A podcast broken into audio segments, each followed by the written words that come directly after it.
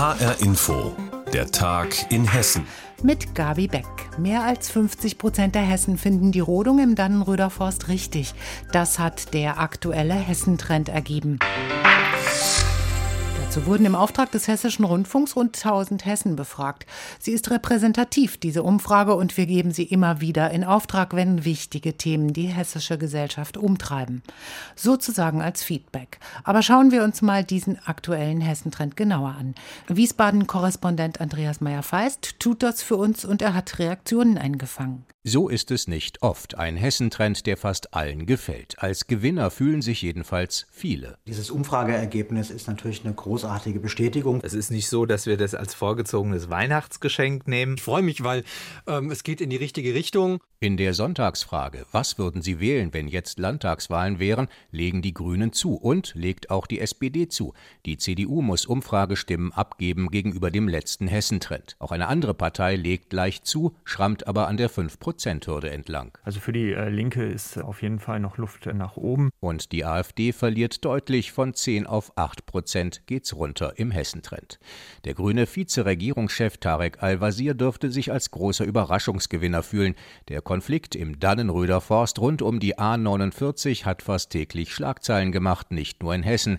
Und er muss für eine Politik gerade stehen, die nicht seine ist mit Widersprüchen leben. Davon hat Tarek Al-Wazir offenbar profitiert. Ich bin nicht Donald Trump. Ich akzeptiere Gerichtsurteile, ich respektiere Gesetze. Und da gibt es offensichtlich ein Verständnis dafür, in welcher Situation die hessischen Grünen sind. Sorgen dürften ihm die Jüngeren bereiten. Die sind mehrheitlich gegen die Rodungen im Dannröder Forst. Die sind aber gleichzeitig der Bereich, wo die Grünen in Hessen laut der Umfrage deutlich mit Abstand stärkste Kraft sind. In Sachen Verkehrswende wollen die Grünen jedenfalls noch einen Zahn zulegen. Wenig Sorgen macht CDU-Generalsekretär Manfred Penz die leichte Abwärtsbewegung bei den Christdemokraten. Wir bleiben entspannt, das muss man mal sagen. Mit über 30 Prozent in einem Land, was vor vielen Jahren als rotes Land galt, das ist, glaube ich, ein sehr guter Wert.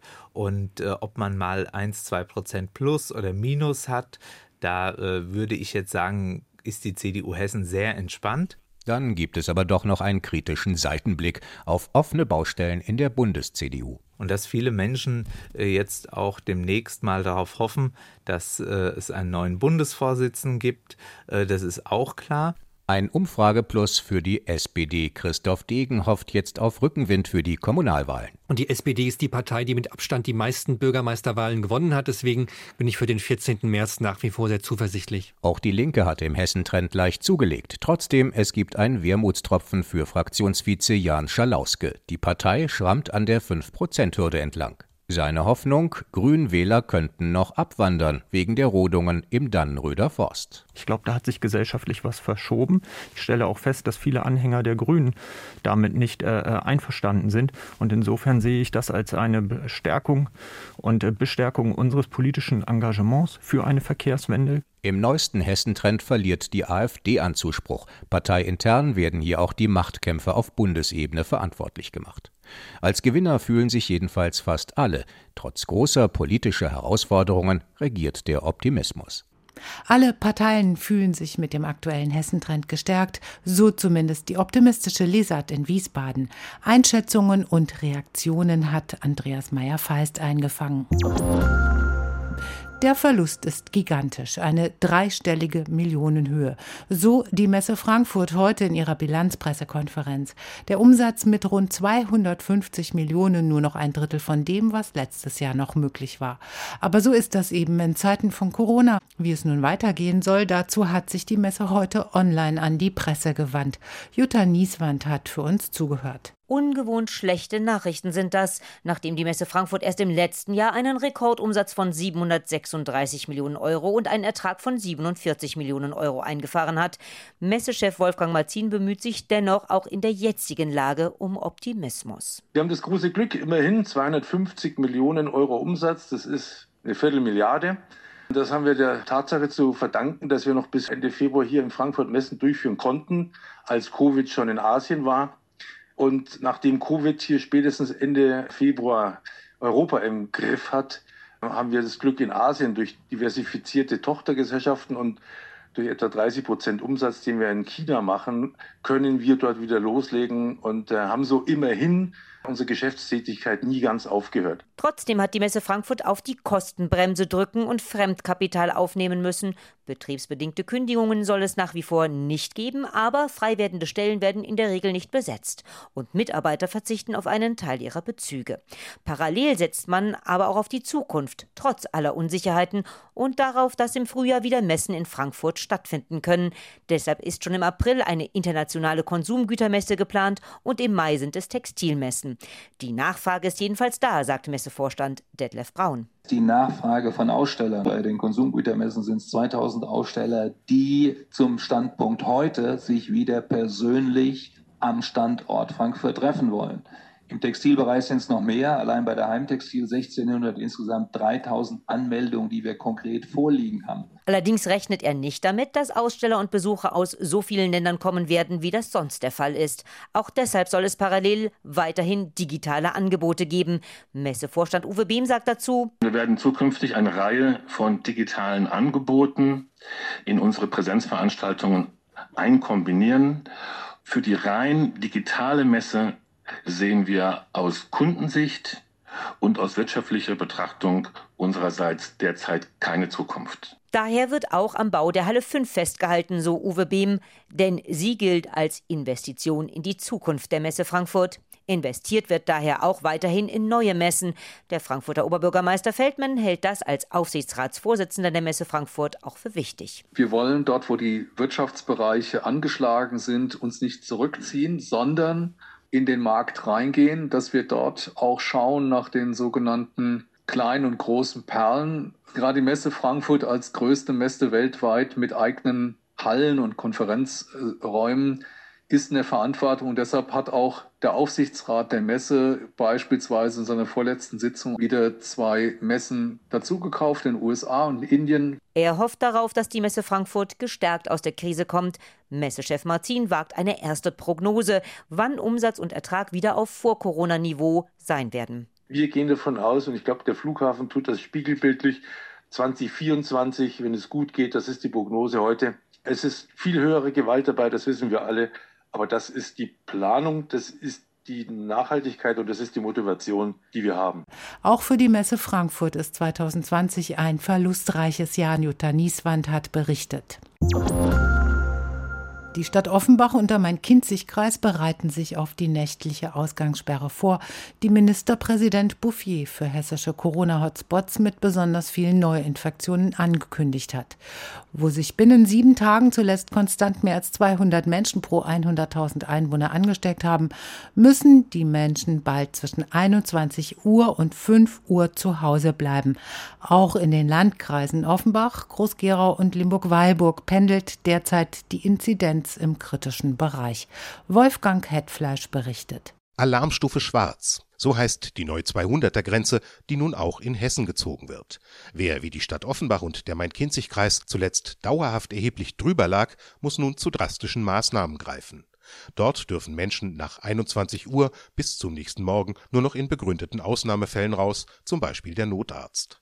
Offenbachs Oberbürgermeister Felix Schwenke hält die nächtliche Ausgangssperre für notwendig und richtig. Das ist zunächst mal eine Maßnahme, die keinen weiteren wirtschaftlichen Schaden hat. Es ist eine Maßnahme, die nicht in die Bildung eingreift. Es ist eine Maßnahme, die nicht Kinder in besonderer Weise betrifft, sondern es ist eine Maßnahme, die in besonderer Weise die privaten Kontakte von Erwachsenen betrifft. Ministerpräsident Bouffier hatte am Dienstag im Hessischen Landtag erklärt, dass die Corona-Hotspots die Maßnahmen, zu denen auch ein Alkoholverbot in der Öffentlichkeit zählt, zügig umsetzen müssen. Diese Regelung soll gelten ab dem kommenden Freitag und sie soll gelten bis zu dem 10. Januar. Im Main-Kinzig-Kreis wird das voraussichtlich ab Freitag klappen. In Offenbach hingegen soll die Ausgangssperre erst am Samstagabend verhängt werden. Und die Verantwortlichen dort behalten sich vor, sie schon vor dem 10. Januar wieder aufzuheben, sollte die Inzidenz fünf Tage in Folge unter 200 bleiben. OB Schwenke ist überzeugt, dass die meisten Menschen in Offenbach verstehen, warum die drastische Einschränkung ihrer Freiheitsrechte vorübergehend nötig ist. Wenn wir die Corona-Zahlen nicht äh, runterkriegen und immer mehr Menschen ja auch sterben und die Intensivstationen ächzen, dann müssen wir etwas tun. Und dann ist das Einschränken privater Kontakte von Erwachsenen sicher etwas Richtiges. Auch im Kreishaus des Main-Kinzig-Kreises in Gelnhausen gilt die kommende Ausgangssperre als zwar brutales, aber notwendiges Instrument. Wo das nächtliche Ausgangsverbot verhängt wurde und was es bedeutet, Wolfgang Hetfleisch hat berichtet. Überall in Hessen sind Landkreise und Städte hektisch damit beschäftigt, die Impfzentren aufzubauen. Und die Kreise sind dabei dringend auf die Mithilfe von Ärzten und medizinischem Fachpersonal angewiesen. Niedergelassene Ärzte, Mediziner im Ruhestand und auch Fachpersonal aus dem medizinischen Bereich sind aufgerufen, sich zu melden. Auch die Landesärztekammer hatte Rundschreiben gestartet. Da hat sich übrigens Kanzleramtsminister Helge Braun gemeldet.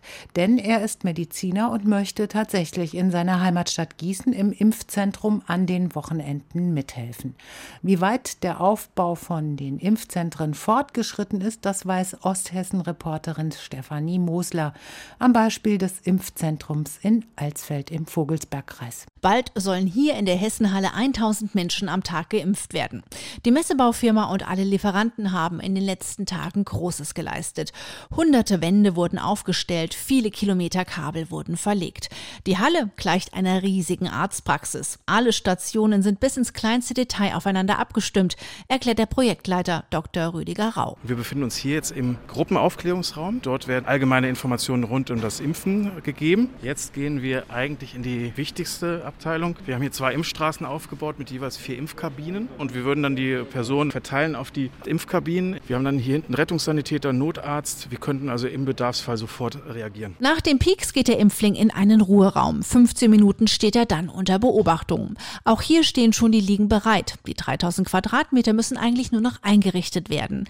Ein Testlauf soll morgen zeigen, wo es vielleicht noch hapert, sagt Landrat Manfred Görig. Er wird mit seinem Team das Szenario testen, damit der Start reibungslos funktioniert. Ich weiß nicht, wann steht der Impfstoff zur Verfügung, weil das ist dann die Frage, ab wann wird zugesteuert, ab wann kommen die Menschen zu uns. Letzte Order ist quasi 28.12., dass da Personal und alles bereitsteht, sodass wir ad hoc dann anfangen können. Also wir haben das immer gerechnet jetzt, dass wir am Tag ungefähr 100 Personen brauchen. Die Hessenhalle ist der beste Standort, so der Landrat. Nahe an der Autobahn, genügend Parkplätze und auch sonst gut zu erreichen. Security ist 24 Stunden am Tag vor Ort. Man will auf alles vorbereitet sein. Das eigentliche Impfen ist dann aber ein Klacks, so Dr. Rüdiger Rau. Wenn dann der Impfling sich fit fühlt, würden wir Sie bitten, eben schon mal den linken Arm freizumachen oder den rechten Arm. Wir impfen also hier immer in den Kappenmuskel, die, die Schulterkappe nehmen. Da ist am meisten Muskelwulst. Das ist ein kleiner Pieks, den merkt man eigentlich auch kaum. Das sind ganz dünne Nadeln. Dann würde man ein kleines Pflaster bekommen, sich wieder anziehen und dann in Ruhe weitergehen. 30 Minuten pro Impfling, das ist die kalkulierte Zeit. Läuft alles wie geplant, können hier 60.000 Menschen geimpft werden,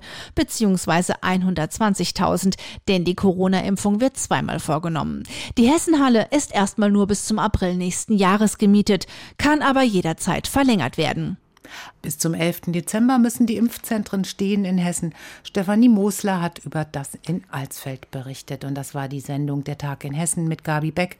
Das Wichtigste aus Hessen finden Sie auch jederzeit auf hessenschau.de.